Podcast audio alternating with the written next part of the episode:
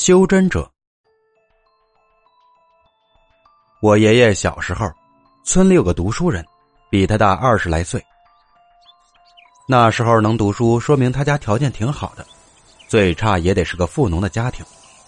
这个人学名叫老五，老五学习不错，到了上世纪二十年代，他就去县城读书了。他中学毕业后，某个老师建议他去大城市求学。于是他找家里要了点钱就走了。这一走就是一年多，杳无音信。老五家里除了父母就是个出嫁的姐姐，他是独子，家里自然很牵挂。好在一年多以后，他全虚全尾的回来了。这次回来，家里可不敢再叫他去求学了，张罗着给他娶媳妇儿。因为老人的心思是，娶了媳妇儿他就安定下来了。结果折腾一年多，婚事都定下了，他又跑了。过了半年，他才回来。以后总是回来几天，再跑出去半年，也不知道他出去干什么。家里人也拦不住，也看不住。就这样折腾了几次，家里也不敢再催他结婚了。终于有一天，他把父母也接走了，连姐姐都没有告诉。一晃几十年过去了，就在大家都忘记有这么个人的时候，老五突然跑回来。这时已经是六十年代，他姐姐已经快七十岁了，小时候的玩伴也都到了垂暮之年。可是老五的样子没有变，还是三十来岁的模样。看模样都知道他是老五，可是年纪对不上啊，所以没人敢认。最后把他姐姐叫来。他姐姐也不敢认。来人说：“我就是老五。”他姐姐说：“你怎么这么年轻呢？”问了一大堆的问题，折腾一上午，把他问烦了。他说：“其实我是老五的儿子，这样大家才算释然。”当时的人很淳朴，然而警惕性也很高。他一个没有身份的人突然回来，还文质彬彬的，有人就怀疑他是从台湾那边回来的。一天晚上，有人听见他住的屋子里有人说话，就报告村干部了。他老屋早就没人住了，回来后就住在大队部的马棚里。村干部一听，怕是特务，特意带了几个民兵去捉。敲开门一看是老五，村干部问他：“除了你，屋里还有谁？”老五说：“我爹妈呀。”众人进去一看，还真是老五的爹妈。可是当年他们跟老五走的时候已经六十岁了，这会儿三十年过去了，怎么还是六十多岁的样子？年轻的回来还可以说是老五的孩子，这两个老人怎么解释呢？这事儿虽然很怪，但确定不是特务了，村里人也就放心了。他一家三口就在村里住下了。老五的父母没事就在村口晒太阳。要不就跟人聊天，老五也不下地干活，就是带着村里的小孩玩。我爷爷那辈的人都跟他玩过。可是不下地干活，吃饭怎么解决呢？他姐姐给他们送去一缸玉米面，其实也就十来斤，他们一直没有吃完。但是村里的亲朋请他们吃饭，他们的饭量和一般人也差不多，所以大伙儿都觉得奇怪。照这么个吃法，一缸玉米面早就该吃完了。有好奇心重的人就偷偷去他家看，也和别的家庭一样，没有什么奇怪的地方。过了几年，局势动荡，也不知谁给举报了，老五被带走了。他父母鉴于年纪大，村里人又给做保，交给村里看管。老五被带走，他父母也不着急。后来得知，老五在里面根本没有好日子。每当别人要倒霉的时候，他就开始嘴欠了，弄得看守放过本要倒霉的人，开始收拾他。所以老五基本都是替人挨打。不过挨了打，他也觉得没有事儿，不光是说说没事而是真的看不出一点伤。揍他的人也奇怪呀，老五说是因为你们力气小。打在我身上跟挠痒痒一样。于是又会被打一顿。老五被捉进去半年多的一天，他父母突然找到他姐姐，说我们要走了，问闺女是不是一起走。老五的姐姐当时七十多了，儿孙满堂，当然不能走。而且二老也不说去哪儿，只说儿子要走了，他们跟着回去享福。老五的姐姐本来还想问问的，哪知当夜老两口就走了。有村民看见他们出村，还问过他们。他们乐呵呵的说：“找儿子去。”过了些年，有个省里的官员来找老五的亲人。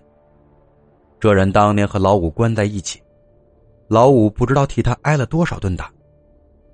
后来这人要被枪毙，前一天，老五非要和他换衣服。他想，可能老五觉得要死的人穿好衣服没有必要，看在老五这么照顾自己的份上，换就换吧。第二天早上，行刑的来提人，直接把老五提走了。这官员是经过生死考验的干部，一身的胆量，自然不怕死，心想不能让别人替死呀。他想大叫，可是躺在地上发不出声音。屋里其他人也根本没注意到不对劲，好像老五就该被提走似的。到了当天下午，有人进来给他检查。他还是一动都动不了。检查的人说：“这人死了，通知家属吧。”然后来了一对老夫妻，把他领出去了。而这对老夫妻，正是老五的父母。这人被放在平板车上拉走，他还是不能动了。出去以后，老夫妻把他放在路边的林子里，拉着平板车走了，也不管他。第二天早上，他才能活动。出来发现已经通告自己被枪毙了，只好隐姓埋名藏起来。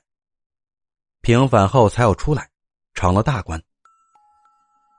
这时老五的姐姐也去世了，官员找不到老五的亲人，很失落的走了。又过了十几年，老五又回来了，还是三十来岁的样子，而且这次回来跟父母一起，不像上次是自己先回来的。他回来自然轰动全村，姐姐的一个儿子、两个女儿都来找他，干什么呢？让他去找那个官员，想跟着一起飞黄腾达。老五不去，他的外甥、外甥女闹了好几次，被老五轰走了，从此以后断绝了来往。老五一家人住在哪儿呢？住在一个他小时候朋友的家，也是他的远房亲戚。这人从小和老五玩的不错，但是这不是姐姐呀，也不能白住，于是老五去工作了。正好离他们村三十多里有个厂子，需要搬运工人。搬的什么我爷爷也不清楚，只知道一个大麻袋，需要两个人才能扛动，所以这工作都是两人一组，搬一趟是五毛钱，一人分两毛五，一个人一天的话能赚一块五左右。老五可不这样干，他一个人一次扛两袋，而且健步如飞。所以他一上午就能赚五六块。别看他能赚钱，但他每个月赚到三十块钱就不干了。剩下的时间到处瞎溜达，除了房租就是买点酒，买点肉，一家三口吃。他父母没事的话还是晒太阳聊天，老五呢基本就是玩。当时村里有一户人家，家庭条件特别好，家里有一台电视机，老五就带着一帮小孩去看，自称是擎天柱，跟一群孩子打成一片，俨然一个孩子王。那年忽然村里来了几个人做生意的，跑来一口一个神仙的叫着，老五一直解释他不是神仙，对方不但不听，反而变本加厉，干脆不走了，在村里租房住下来。见到老五就磕头。最后老五急眼了，说我不是神仙，你们偏不信，我死了行了吧？他说话算数，说死就死。说完一仰身倒下，没了呼吸。商人吓坏了，村里人赶紧去通知他父母。到家一看，两个老人早不在家了，再怎么找也找不到了。村里没办法，只好通知派出所。好在基层办事能通融，最后决定让村里埋了就算了。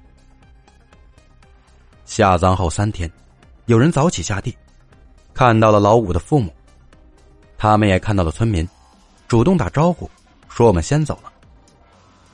村民吓得赶紧跑回去，大家赶来，商量半天，决定开棺看看。到了坟地一看，根本没有动过，有人就说不用开棺了。但是大部分人认为老五太神奇，必须开棺看看。挖出棺材一看。上面的钉子都没有动。又有人说不用开了，结果还是多数认为应该开，于是打开来。果然，多数人猜对了，棺材里什么都没有。后来这事儿成了当地人口口相传的神话故事。随着时间的推移，知道这事儿的越来越少了。我也是从爷爷那儿听来的。以前想不明白这老五到底是什么人。现在想来，应该是传说中的修真者了。好了，本期故事到此结束，感谢您的收听。